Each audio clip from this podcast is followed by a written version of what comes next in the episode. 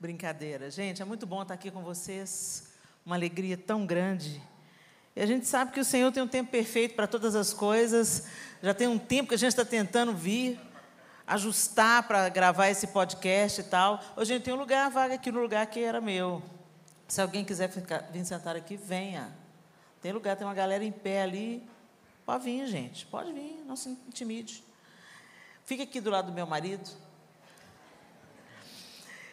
E a gente estava tentando encaixar e nunca dava certo, nunca dava certo, e hoje deu certo, então a gente entende que é o tempo melhor, o melhor tempo do Senhor para a gente estar junto aqui.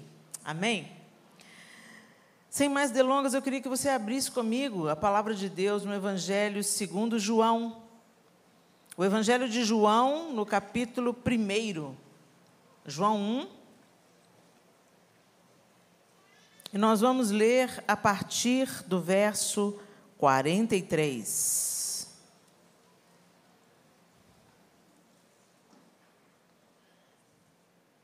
Eu vou usar a linguagem NVI, então se diferente um pouquinho da sua aí, é a mesma palavra, só fica ligadinho.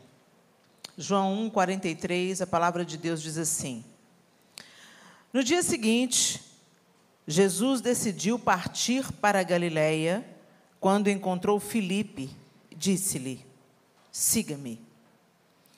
Filipe, como André e Pedro, era da cidade de Betsaida.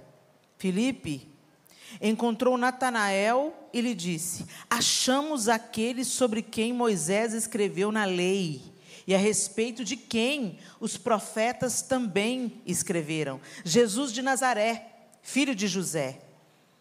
Perguntou Natanael: Nazaré?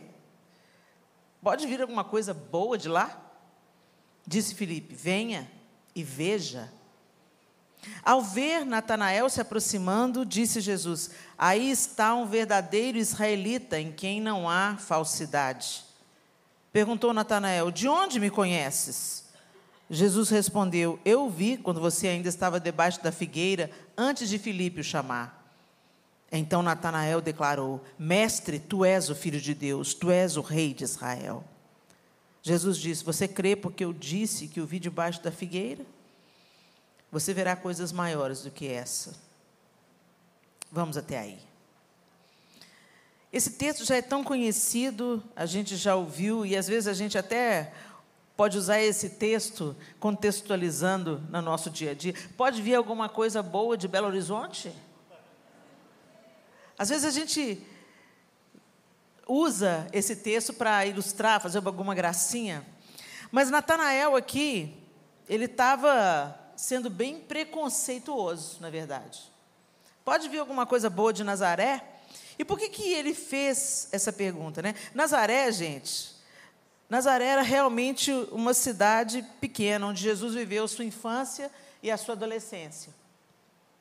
E segundo embora ele tenha nascido em Belém, né? Nascer em Belém foi meio que um acidente, vocês lembram? Ele foi para o recenseamento e por um acidente ele nasceu lá, mas ele passou a infância e adolescência em Nazaré. E foi em Nazaré que aconteceu aquela rejeição de Jesus, quando ele leu as Escrituras na sinagoga e etc. Né? E segundo alguns historiadores, Nazaré tinha cerca de um quilômetro. Olha isso, gente tinha cerca de um quilômetro de extensão. É pequeno demais. Hoje ainda é uma cidade muito pequena, mas segundo os historiadores, tinha cerca de um quilômetro entre o cemitério e um terreno acidentado. Então, o, a estimativa dos historiadores é que no tempo que Jesus cresceu ali, a cidade tinha entre 300 e 600 habitantes. É o vilarejo do vilarejo mesmo. Né? Aquela história de entrei e já saí da cidade. Era literalmente isso. Mas certamente Natanael não fez esse comentário apenas por ser um vilarejo inexpressivo ou ter apenas entre 300 e 600 pessoas. Ele fez porque os habitantes de Nazaré casavam-se com mulheres estrangeiras. Então era tido como o povo que se mistura, mas é tão interessante porque o próprio Natanael, ele vivia no meio da Galileia, no meio dos galileus, gente. E essa nomenclatura, a gente canta hoje com olha, Galileia, Galileu, Jesus. Mas quando se falava sobre o Galileu, era alguma coisa de segunda categoria, era alguma coisa marginalizada. Então, quando o pessoal de Jerusalém chamava alguém de, da Galiléia de Galileu, estava deixando muito claro a gentalha, aquele povo misturado, aquele povo imundo lá da Galiléia, aquele povo meia-boca da Galiléia. É, é um Galileu. Só que Natanael vivia no meio da galera da Galiléia. Ele vivia lá. É o sujo falando mal lavado, literalmente. Então, quando ele vira para Felipe e fala assim: de, de onde? Como é que é? Nazaré? Pode vir alguma coisa boa de Nazaré? Ele revela uma coisa interessante aqui para a gente, que pode ensinar muito para a gente. Embora Natanael vivesse entre os marginalizados da Galiléia, a sua maneira de pensar era como o sinédrio de Jerusalém. Da mesma maneira que o sinédrio em Jerusalém falava, Galileu, da mesma maneira, Natanael falou, Nazareno. Então Jesus era duplamente marginal, né? Era de Nazaré e era da Galiléia. E quando a gente olha para ele, Jesus vem e ele identifica Jesus como o Filho de Deus. E Jesus fala assim: ah, por que você está crendo? Porque eu vi você debaixo da figueira? Né? Você vai ver coisas muito maiores do que essa. E por que, que eu estou trazendo essa história aqui? Porque nós, como cristãos, a gente tem um hábito péssimo. A gente vem para a igreja e a gente começa a experimentar coisas novas e a gente começa a ser transformado e viver uma transformação de mente que gera novas escolhas, novas atitudes. Mas aí a gente começa a se achar melhor do que os outros. E não é uma coisa tão óbvia, não é uma coisa que você percebe rapidamente. É tipo um mau hálito. Todo mundo sabe que você tem, menos você. Até comentam a esse respeito, fazem piadinhas pelas suas costas. Mas ninguém tem coragem de, de dizer para você, escuta, cara, você está com um bafão. Se você tem um amigo que te falou isso, ele não quer te ofender, ele é seu amigo. É? Vai se cuidar, que vai ficar tudo bem. Mas é uma coisa que a gente não percebe que vai sendo tecido no nosso coração. E isso é reincidente, porque às vezes a gente vem para a igreja porque a igreja é um ambiente gostoso. A, a igreja é um ambiente aconchegante. Vocês viram esse louvor aqui, que delícia. Você se conecta com o Senhor, tudo favorece para que você contemple o Senhor, para que você volte os seus olhos, seu coração para Ele. E quando você pensa que não, você já está se derretendo, você está emocionado, e você começa a, a, proclamar que Ele é o seu Senhor, Ele é o seu Rei, Ele é o seu Deus. E você vai convivendo com esse grupo, e isso também vai transformando o seu código de ética. Você vai observando, porque nós, seres humanos, temos um poder de adaptação fantástico, dado pelo próprio Deus, mas que pode ser um inimigo, se a gente não ficar alerta. Você entra num grupo social, você observa o código de ética desse grupo e você se adequa, você se adapta.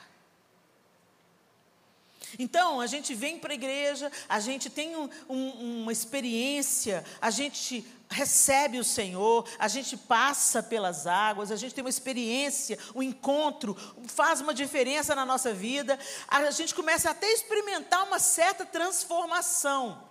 E essa transformação mais imediata é aquela que a gente até dá uma ajudinha, de acordo com a nossa observação do código de ética. Então, se, se você sabe, se, se você entra numa comunidade de fé que ninguém usa calça comprida, você pode ter entrado com calça comprida. Na próxima semana você vem de saia.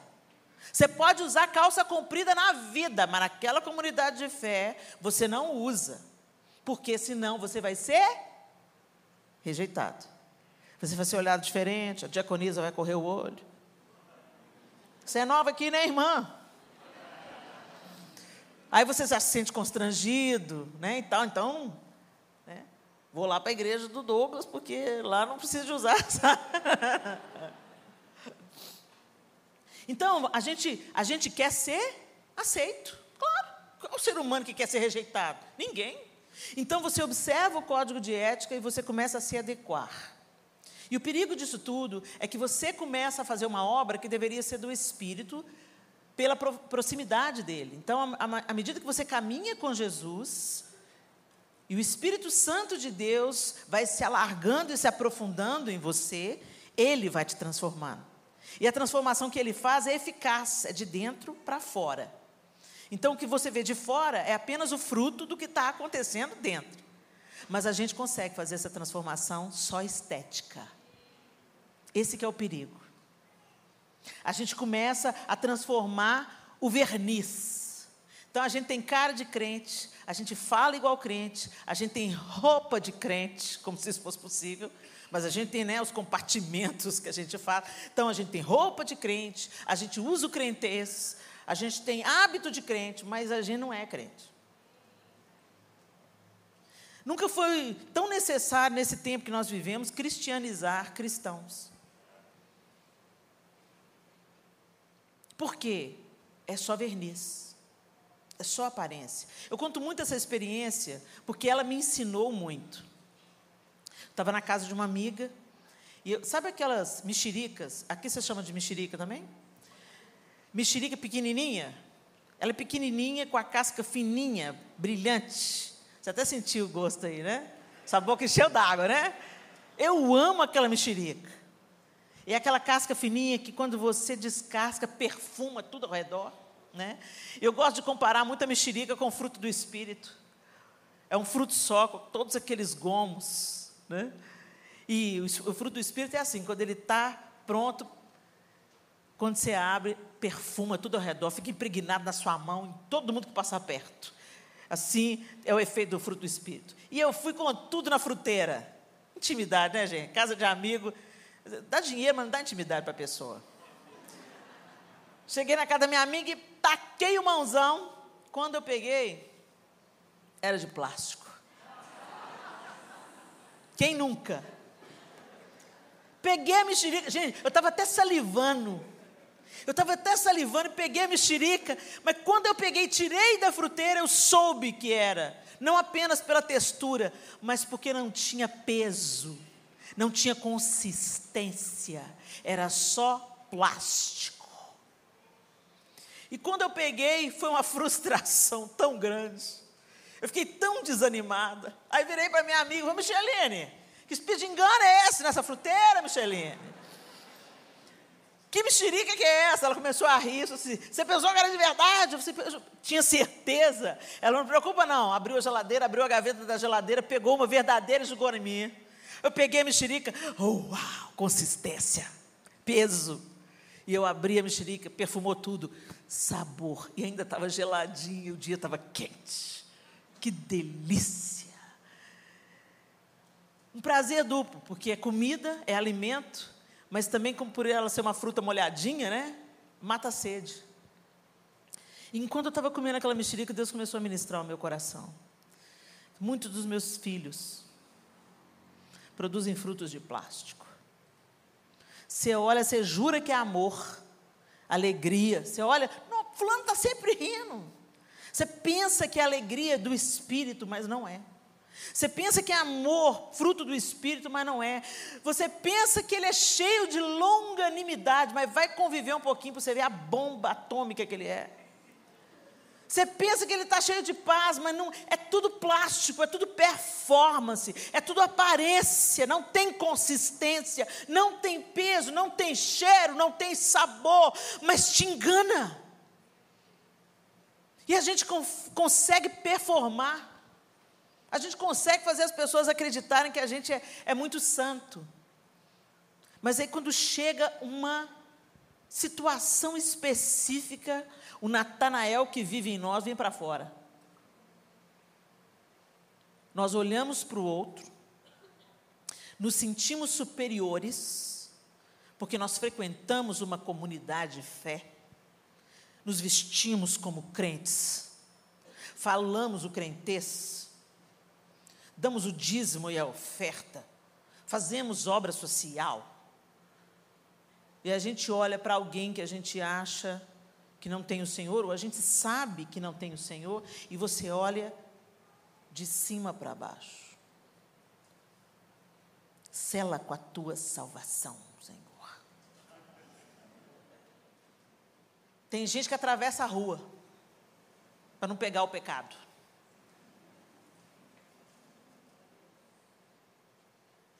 Misericórdia. Eu vi o testemunho de um pastor que foi convidado para pregar. E ele podia ir do, do hotel até a igreja a pé. E ele falou que o pastor não precisa me pegar, não. Eu vou caminhando até lá. E no caminho, ele passou perto de uma cracolândia. Nossas cidades, principalmente os grandes centros, estão cheios desse ambiente onde as pessoas vão para deliberadamente se autodestruir. E a droga é o seguinte: a galera, o corpo entende que precisa da droga igual precisa de comida e água para sobreviver. Então eles fazem os maiores absurdos, coisas que eles, eu tenho certeza, eles nunca pensaram que seriam capazes de praticar, porque o corpo está pedindo, como pede comida e água. O cérebro entende que precisa daquilo para viver. E ele passou em frente desse cenário de guerra. Quem já viu uma Cracolândia sabe que parece um, uma cena de guerra. E aí a pessoa passa, esse pregador passou, olhou para aquele povo, ficou comovido com aquela situação e falou assim: Ô oh, Senhor, tem misericórdia, tem misericórdia desse povo. E seguiu em frente. E à medida que ele foi se aproximando da igreja, o Senhor falou com ele assim: a minha misericórdia é você.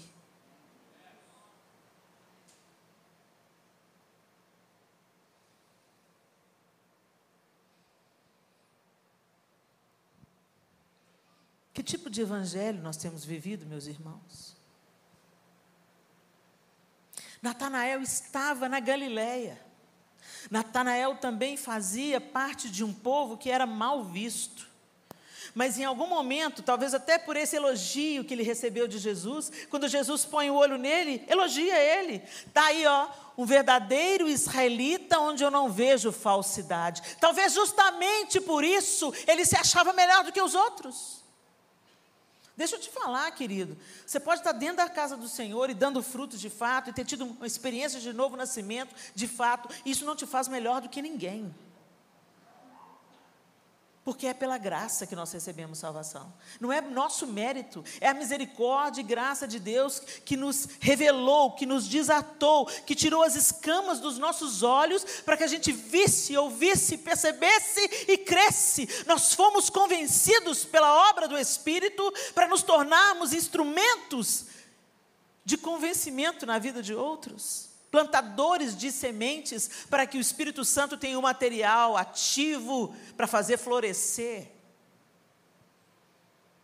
Essa é a nossa vida. Eu não sou melhor do que ninguém, porque eu entendi a graça de Deus antes. Eu não sou melhor do que ninguém, porque eu me visto de uma maneira mais recatada ou adequada para o meu corpo não ser cobiçado. Eu não sou melhor do que ninguém porque eu não consumo drogas.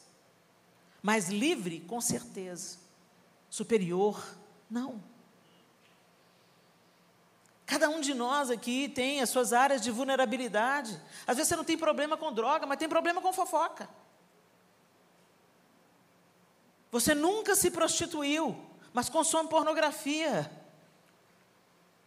A gente pensa que pecado é só o que o povo vê. Hoje eu estava conversando com o, Douglas na, no podcast. A inveja, por exemplo, é um pecado que um, teve um tempo na minha vida que eu tive que lutar ferozmente contra ela. E ainda hoje eu preciso resistir a ela para que ela não volte a ocupar lugar no meu coração. É uma área de vulnerabilidade. Mas eu sei onde que a, a, a, inveja leva a gente, ela paralisa a vida, ela não deixa a gente frutificar nem florescer, a insatisfação cresce e é pecado contra Deus. É obra da carne. Mas parece que aquilo que não é visto é tolerado.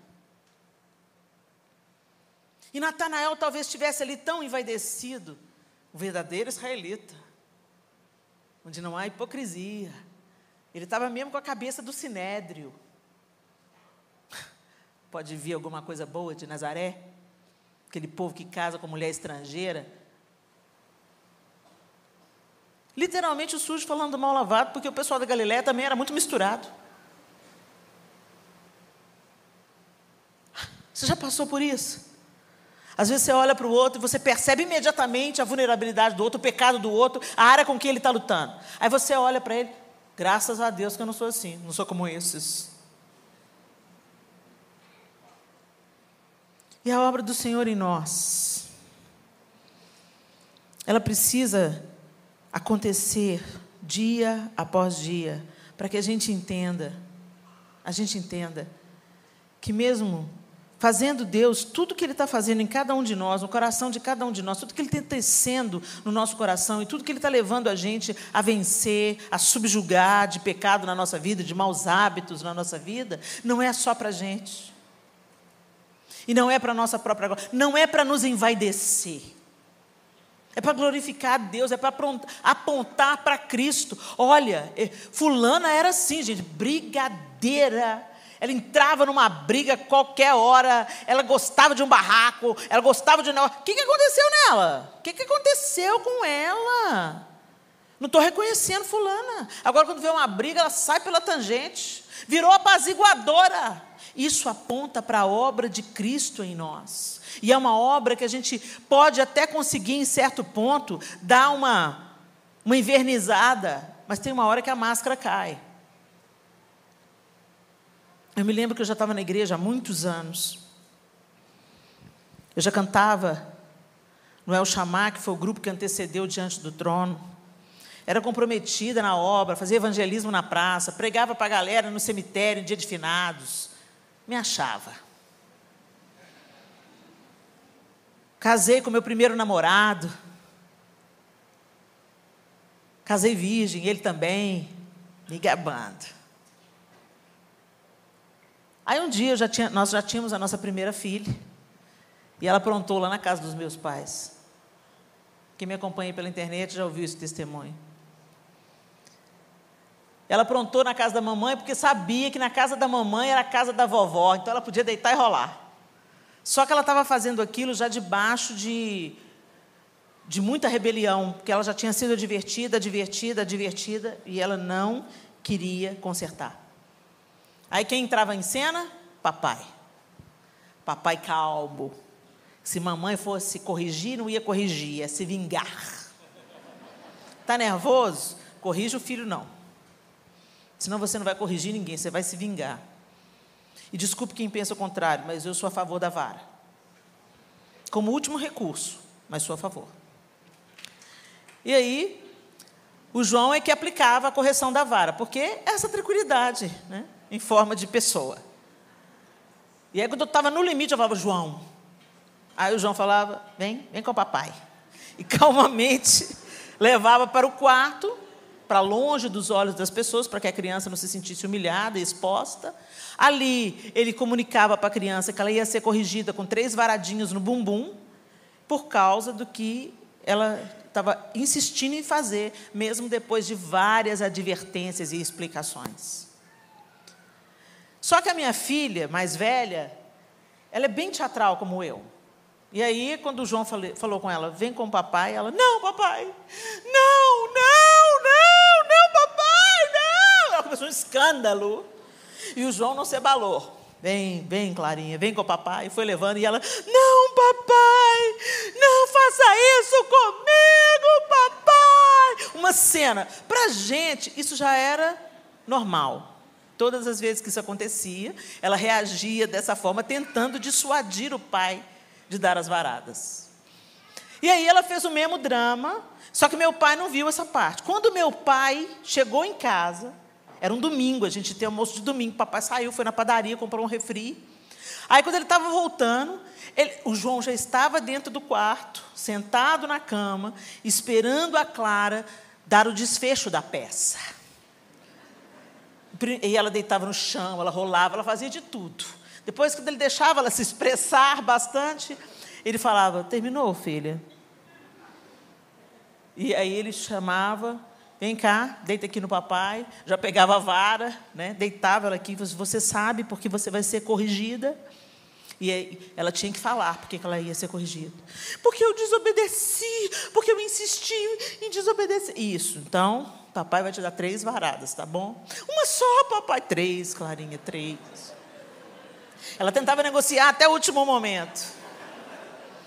E tá nessa parte, o João esperando, a Clarinha, não, pelo amor de Deus, papai. E meu pai chega. Quando meu pai chega e escuta aquele chororô, ele, o que, que é isso? O que, que é isso? Nada, pai, tá tudo bem, o João só foi corrigir a Clarinha. Não, aqui em casa não. Aqui em casa não vai corrigir a Clarinha, porque vocês corrigem lá na casa dela na casa de vocês. Aqui não. Pai, ela precisa ser corrigida aqui, porque ela está pensando que aqui é terra de ninguém e que ela pode fazer o que ela quer. Então ela tem que ser corrigida aqui, para ela entender que aqui também ela precisa obedecer. Não, não, não. João! João! Quando ela ouviu meu pai chamando o João, Vovó, socorro!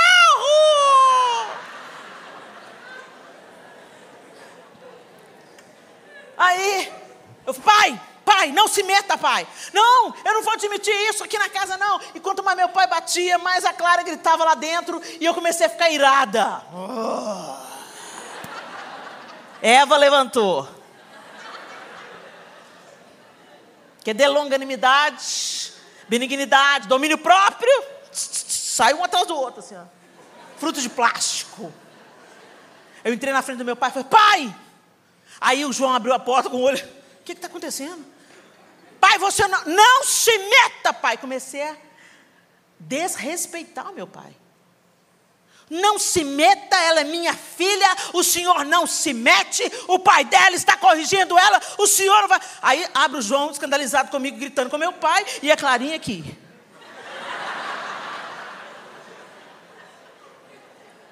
Aí vem minha mãe da cozinha. Leninha, calma. Não, mãe, o papai está se metendo. Leninha, calma. Mãe, não se meta nisso você também. Ela entrou na minha frente e foi coberta da autoridade do Senhor. Olhou para mim e falou: Você não nasceu de novo. Você acha que eu calei a boca? Como não nascer de novo? Malévola. Ela não falou mais nada. Ela só ficou olhando para mim com o dedo estendido, assim, ó. João! Catei a Clara, vamos embora dessa casa! Quando eu saí lá fora, os vizinhos tudo olhando o barraco na casa dos crentes. Todo mundo olhando as janelas, as gretas nas frestas. E o João, meu bem, o que, que aconteceu? Lá em casa eu te conto. Estou gritando com ele. O que, que aconteceu, meu bem? Lá em casa eu te conto. Olha aí, Clarinha, o que, você fez? Mas aquela fala ficou latejando na minha cabeça. Você não nasceu de novo. Você não nasceu de novo. Você não nasceu de novo. Que confronto. É como se Jesus tivesse usado a situação, a boca da minha mãe, para chegar no quarto escuro da minha alma e acender o interruptor. Pluf. Dá uma olhada para a sua vida, Helena. O que, que mudou desde o dia que eu entrei? O que, que mudou?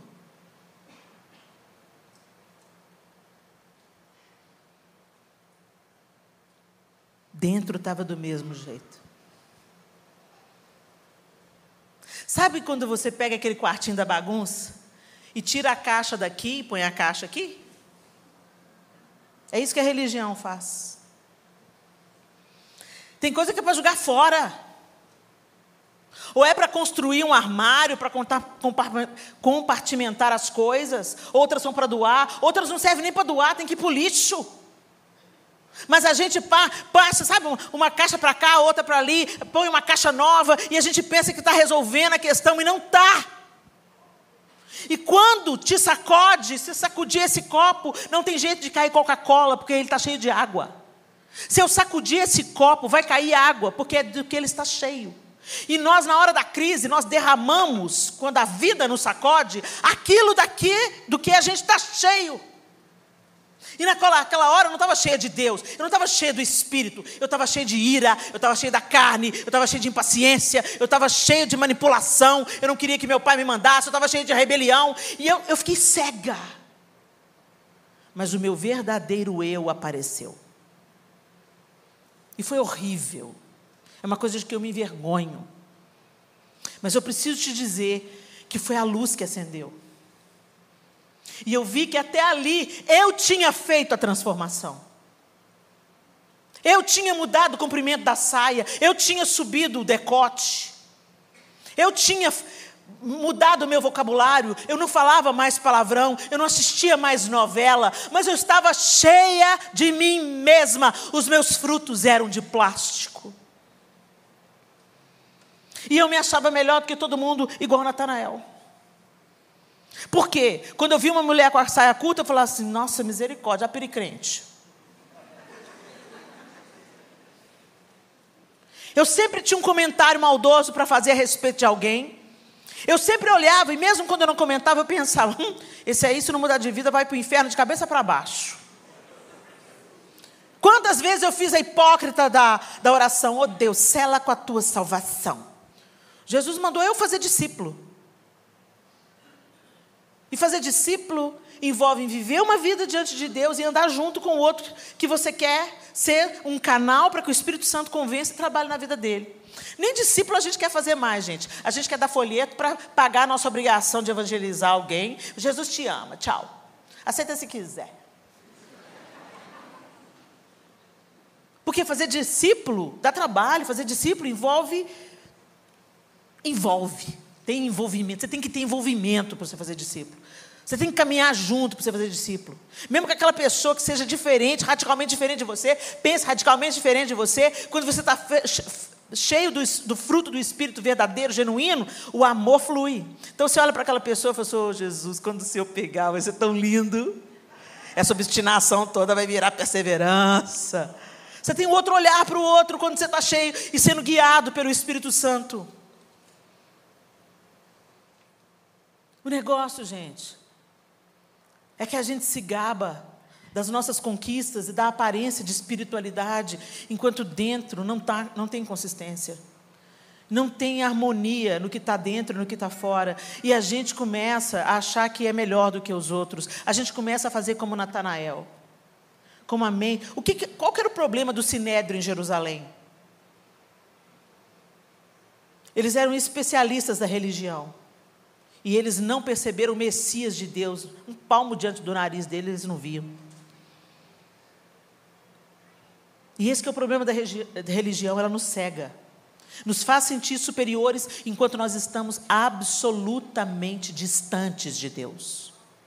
E aí que entra aquela passagem que fala: naquele dia, muitos me dirão: Senhor, Senhor, em teu nome profetizamos. Gente, essa palavra é para crente e crente pentecostal profetizamos, expelimos demônio, curamos enfermo, é para nós que cremos no dom do, Espírito para hoje. E vão ouvir, fica longe de mim, eu não te conheço. Eu não te conheço. Apartai-vos de mim, malditos. Algumas traduções são bem. Eu não te conheço. Mas como não me conhece, Jesus? Eu sou da igreja, eu sou de Jesus Copa, eu sou da Lagoinha. Como não me conhece, Jesus? Cantei no diante do trono. Jesus, como você não me conhece? Preguei o evangelho no Brasil inteiro. Jesus, como que você não me conhece? Não é o que a gente faz daqui para fora, gente. É o que está por trás do nosso coração, o que, que nos move. O que, que Deus está fazendo dentro da gente. Porque se Deus está trabalhando dentro da gente, nós vamos passar a olhar o outro como Ele olha.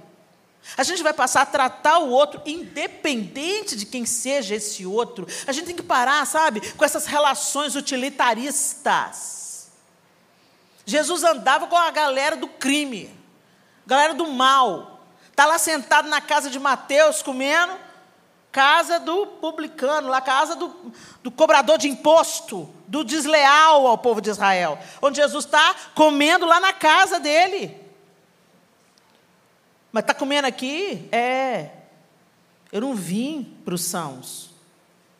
Eu vim para os doentes. E a gente não se gaba de ser corpo de Cristo? Então por que, que a gente só se reúne na casa do Senhor e a gente não é corpo do Senhor na segunda, terça, quarta, quinta, sexta, sábado? O corpo do Senhor, os pés do Senhor vão aonde ele iria. Os braços do Senhor abraçam quem ele abraçaria. O coração do Senhor se inclina. A quem o coração de Jesus inclinaria? Será que nós somos mesmo aptos para sermos chamados corpo de Cristo? Ou a gente está vivendo só o verniz, só a aparência? Às vezes as pessoas olham para você e falam assim: Nossa, mas você melhorou tanto. E você já fica se sentindo a última Coca-Cola do deserto. Você fica pensando, é. Aí você fala assim: Imagina, glória a Deus.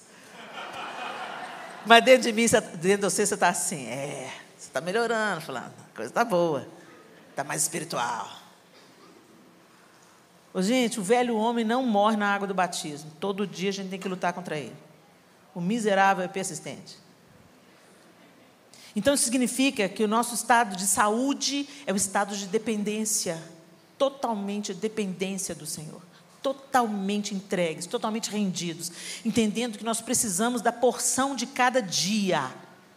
Nós precisamos de um pouco do Senhor a cada dia. Mas a gente está correndo a semana toda com a porção de domingo. Isso vai nos levar a, a falar: Misericórdia, Senhor, misericórdia. Enquanto nós poderíamos ser misericórdia.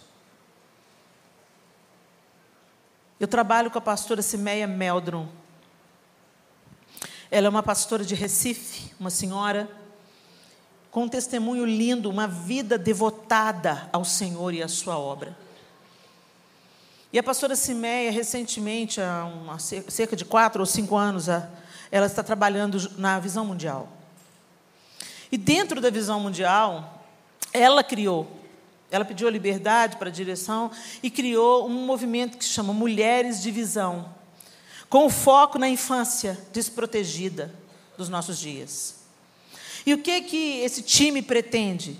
Esse time pretende fornecer para a igreja material, aula, para a igreja local atingir a, a, a comunidade onde ela está inserida. Então, por exemplo, a, a, a, Visão Mundial tem programas de apadrinhamento de crianças, mas não é sobre isso. Então, tem um curso, por exemplo, na Visão Mundial que chama Ternura se aprende em casa. Então, o que, que eles, eles preparam toda a ferramenta, passa essa ferramenta para professores, gente que esteja disposta a ensinar na igreja local. Eles vão, eles dão curso gratuitamente. Eles fornecem os materiais. Para quê? Para que a igreja, de segunda a sexta, ou de segunda a sábado, quando a igreja deveria estar, tá, ter as suas dependências mais livres, ela abre para a comunidade, para dar também, oferecer também gratuitamente para a comunidade o curso. Para quê? Para reconciliar pais e filhos para ensinar os, os, pais a tratar os filhos, a entenderem à luz da Bíblia como é que deve ser a relação familiar, como a, a, a nossa família pode se tornar um lugar de cura, de restauração e não de feridas. E a pastora Simeia é uma valente, é uma guerreira. E ela não só fala, ela tem uma vida que mostra quem ela é em Cristo. Então, ela abriu um trabalho no lixão de Olinda. E ela pediu ajuda em tudo quanto a igreja de Recife, mas ninguém quis ajudar. E o Senhor falou: dependa de mim, dependa de mim, dependa de mim. E aí, quando o trabalho começou a crescer, ele começou a ganhar visibilidade internacional. Aí, quando começou a vir o Canadá, os outros países para saber o que, que é que estava acontecendo no lixão de Olinda, aí os pastores locais se apresentaram e falaram: assim, ah, nós queremos ajudar o trabalho. E aí, recentemente, ela falou: Helena, vamos marcar uma reunião. Uma vez por ano a gente faz um encontro de mulheres de visão, para a gente é, chamar a parceria da igreja. Porque a visão mundial, ela fornece os meios, mas quem põe em prática é a igreja local. Então, ela convidou: você se importa com a infância? A sua igreja se importa com a infância brasileira? Se importa com os rumos que a pandemia impôs à infância? Quantas crianças estão sendo abusadas? Quantas crianças foram molestadas sexualmente? Quantas crianças foram espancadas? Então vamos chamar as igrejas, os líderes de crianças, pastores de crianças, os pastores de igreja local e vamos apresentar o nosso material e disponibilizar gratuitamente. Manda as pessoas para a gente treinar, a gente treina as pessoas, elas voltam para suas igrejas e semeiam na sua comunidade. E essa é a minha esperança de que as, as igrejas se tornem transformadores, agentes de transformação da infância na comunidade local. Aí, gente, lugar do nosso encontro, Belo Horizonte, minha cidade. Aí avisamos nas redes sociais, começamos a buscar parceiros. O João começou a buscar igrejas parceiras para sediar o encontro. Não tem, não pode, está ocupado, a agenda está ocupada, não tem um, outro encontro tal. Mega igrejas em Belo Horizonte. Finalmente, depois de muito esforço, a igreja metodista abriu as suas portas e forneceu tudo que a gente precisava, prepararam um café para a gente. Pode vir o pessoal. Pagava a entrada? Não, entrada gratuita. Vem, a gente quer encorajar vocês e dar instrumentos nas mãos de vocês. Apareceram dez pessoas. Sete eram os líderes de crianças da igreja metodista. Mas se fosse um pop gospel, dando um show. Estava lotado. Deixai vir a mim os pequeninos e não os impeçais, porque dos tais é o reino dos céus. O diabo está mirando nas nossas crianças. E o governo pode se esforçar, mas quem vai mudar esse quadro é a igreja, com oração, com jejum, com envolvimento com treinamento, com adoção. É a igreja que muda. A igreja é o sal. A igreja é a luz. Mas nós estamos colocando a nossa esperança nos homens. É importante, sim, políticas públicas que defendam a infância. É importante, sim, o governo está engajado nessa causa, sim. É importante, sim, uma contra o aborto, porque as crianças começam a ser assassinadas no ventre. E quando você mata um bebê, você mata uma geração inteira. Você não mata um bebê só. Mas para uma menina assustada, amedrontada, com a possibilidade de ter a vida estragada por uma gestação indesejada, não abortar, a igreja tem que se envolver. A gente tem que falar: não, pode ter esse menino, porque nós vamos te ajudar a criar. Nós não vamos dar só chá de bebê e fralda, não. Nós nos responsabilizamos por a educação desse bebê. Nós estamos junto com você. Não mata esse bebê. E vamos chamar os adolescentes. E vamos falar sobre sexo. E vamos falar as consequências de uma gravidez indesejada. E vamos votar política pública que, que promete para aquela menina que não quer saber de Deus, que não quer saber de, de preservar a, a, a virgindade, que não quer saber de abstinência de sexo, para então as políticas públicas aprovarem o DIU para as meninas. Põe um, um dispositivo intrauterino, porque isso sim não assassina ninguém. Aborto não é método contraceptivo, mas para isso tem que ter envolvimento. A gente tem que pôr a mão na massa e a gente tem que ser movido pelos frutos do Espírito. A gente não pode ser só casca. Que Deus tenha misericórdia de nós e que nos ajude a cumprirmos a nossa vocação de sermos sal e ser luz e não sermos apenas mexericas de plástico. Que Deus nos ajude, nos dê consistência, que a nossa vida alimente, que a nossa vida sacie, que a nossa vida leve respostas, não por causa do nosso mérito, não porque nós somos um verdadeiro israelita, um verdadeiro evangélico, onde não há hipocrisia, só na aparência, mas que a gente enxergue as pessoas como Jesus e que a gente se envolva nas causas nas quais Jesus se envolveria. Quando eu vi aquela sala vazia, eu fiquei tão desanimada. Eu fiquei tão triste. Porque eu estava lá, quando diante do trono reuniu dois, dois milhões de pessoas no, no campo de Marte. Eu orei naquela noite fria e eu pedi, Senhor, muda a nossa nação. Eu estava lá quando a gente gravou Preciso de Ti, Preciso do Teu Perdão. E a gente estava num movimento de arrependimento diante do Senhor, como nação. A gente queria uma outra história para o Brasil.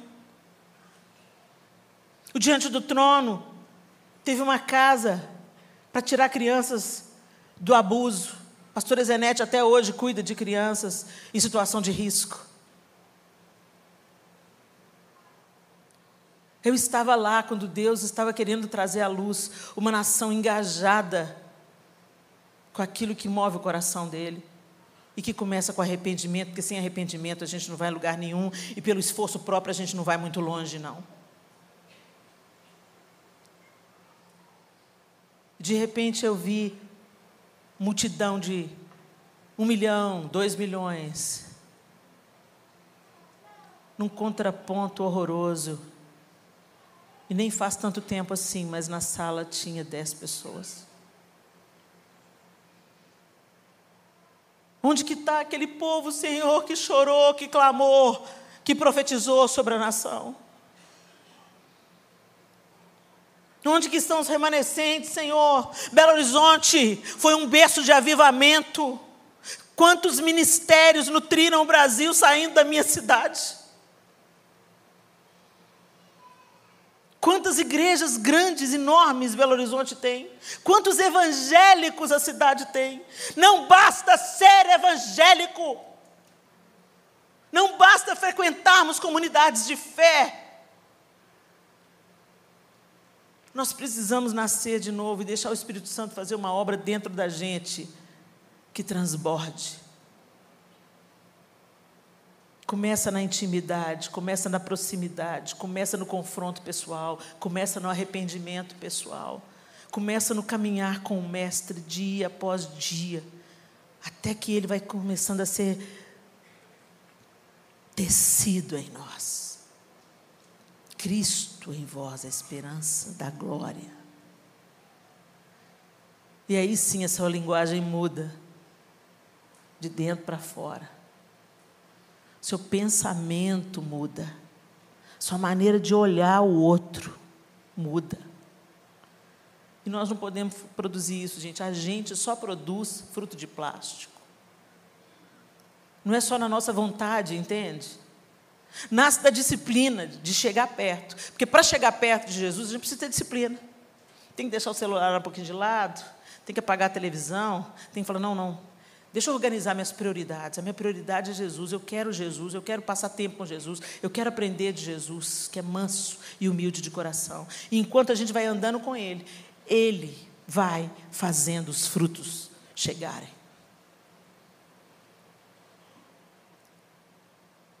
E tem tanto fruto de plástico, gente. E frutos de plástico não alimentam. Não se contente com verniz. Não se contente com a aparência, porque um dia, diante da crise, a máscara cai. Como caiu naquele domingo na minha vida. E embora o que eu ouvi da minha mãe fosse extremamente desconfortável e confrontador, eu fiquei com raiva da minha mãe. Você está com raiva de mim aí? Bom começo. Eu fiquei com raiva da minha mãe porque ela estava me dizendo uma verdade que eu não queria ouvir. Mas aquilo ficou reverberando. Você não nasceu de novo. Você não nasceu de novo. E aí Jesus veio com a pergunta: o que, que mudou?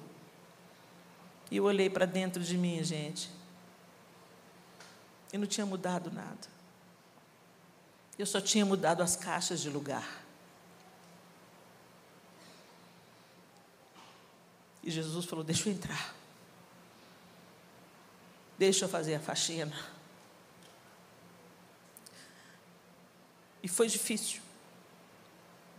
Foi um processo lento, árduo, e que não acabou.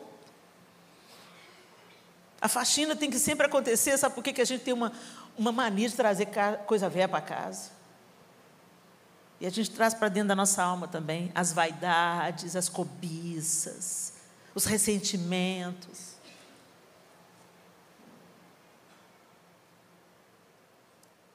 A gente é assim, humano, vulnerável, cheio de impossibilidades. Mas a gente tem o péssimo hábito de pensar que a gente é melhor do que os outros porque a gente é crente. E a gente não é. Melhor é o Senhor. Ele é o melhor. E à medida que andamos com Ele, a gente vai melhorando. Mas você pode ter melhorado tanto que for. O dia que você deixar de ser dependente do Senhor, você volta a estaca zero. Tem que começar tudo de novo.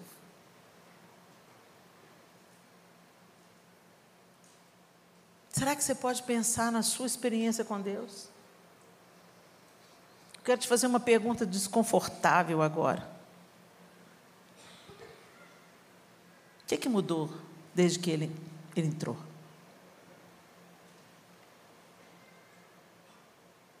O que, que mudou de dentro? Mais específico, o que, que mudou na sua reação? Porque a ação a gente consegue planejar. A ação a gente planeja, a gente se organiza, a gente fala, não, vou fazer uma coisa legal. Vou ali servir, vou ali lavar, vou limpar, vou cuidar. Vou ali alimentar uma galera que está com fome. A ação a gente planeja, mas a reação, ela revela o que está dentro.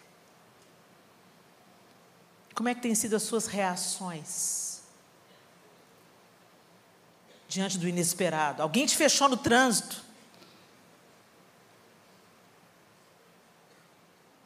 Sua vizinha não crente está te irritando com aquelas músicas horrorosas que ela escuta. Seu irmão que não crê em Jesus vive te implicando como você reage. Seu pai que é bêbado, quando ele chega em casa chapado, como você reage. Seu patrão duro, cruel, como você reage. Diante da injustiça que você sofre, como você reage. Diante da crise inesperada, como você reage. Gente, como a gente reage, diz como, como a gente é, como a gente está. Aquele dia eu reagi. E o que estava dentro veio para fora, e o que veio para fora foi feio demais. Mas Jesus não me deixou ver a minha feiura para me, me humilhar ou me desprezar. Ele me deixou ver a minha feiura para que eu visse que eu não era melhor do que ninguém que eu achava que eu era.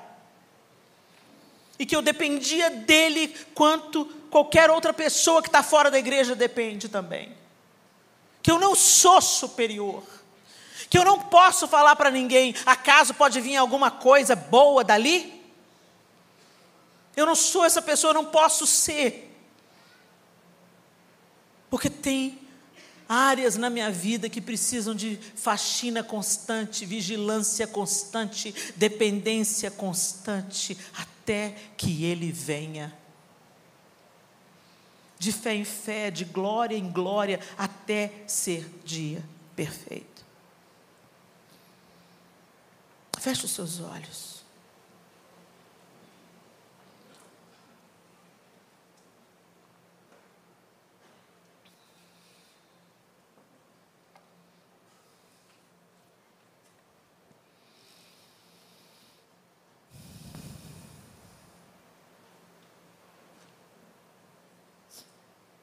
Por que, que a gente faz o que a gente faz?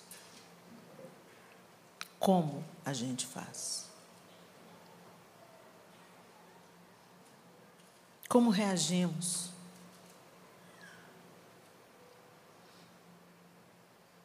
Você tem preconceitos? Você é do tipo de pessoa que julga a outra pela casca?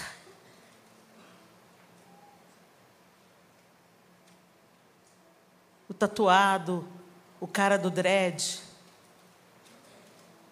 o negro. Que é isso, Helena? Misericórdia. É, tem racismo dentro da igreja. A gente tem que falar de alguns assuntos desconfortáveis, sabe, gente? Sim, tem muita falsa piedade, muito mimimi, fato. Mas é fato que a gente precisa de encarar algumas coisas que a gente não quer encarar. E deixar Jesus limpar o que ele precisa limpar.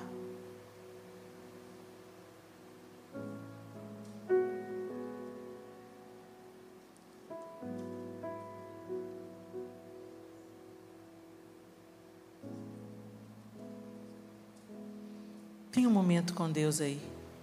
Faça uma oração silenciosa. Deixa o Espírito Santo te lembrar coisas que você não quer lembrar. E te dizer coisas que talvez você não queira ouvir, mas precisa.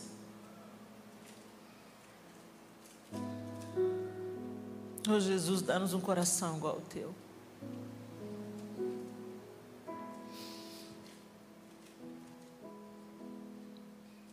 Em João capítulo 15, Jesus disse assim: Eu sou a videira verdadeira.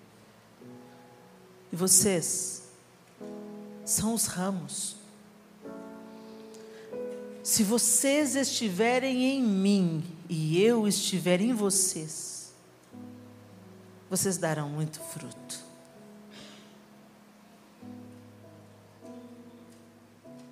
Aquele que não dá fruto, o meu pai, que é o agricultor, corta.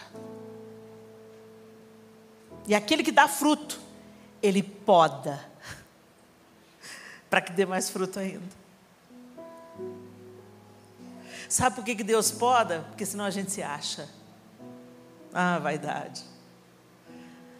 Aí ele vem amorosamente, ó, poda.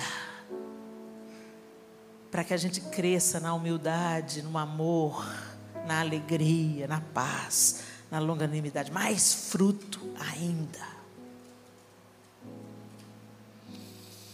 E nesse mesmo texto ele disse claramente: sem mim nada podeis fazer.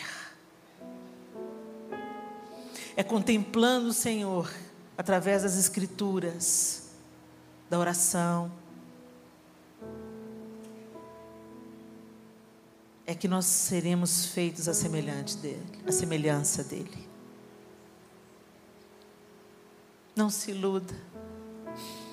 Não gaste seu tempo tentando fazer a obra de reforma. Você não consegue. Você pode até ter um sucesso aí de um mês, 40 dias, até a próxima crise, trazer à tona o que está dentro. Não confie nas reformas externas. Chame o Senhor para reformar dentro, até transbordar. Até transbordar. thank you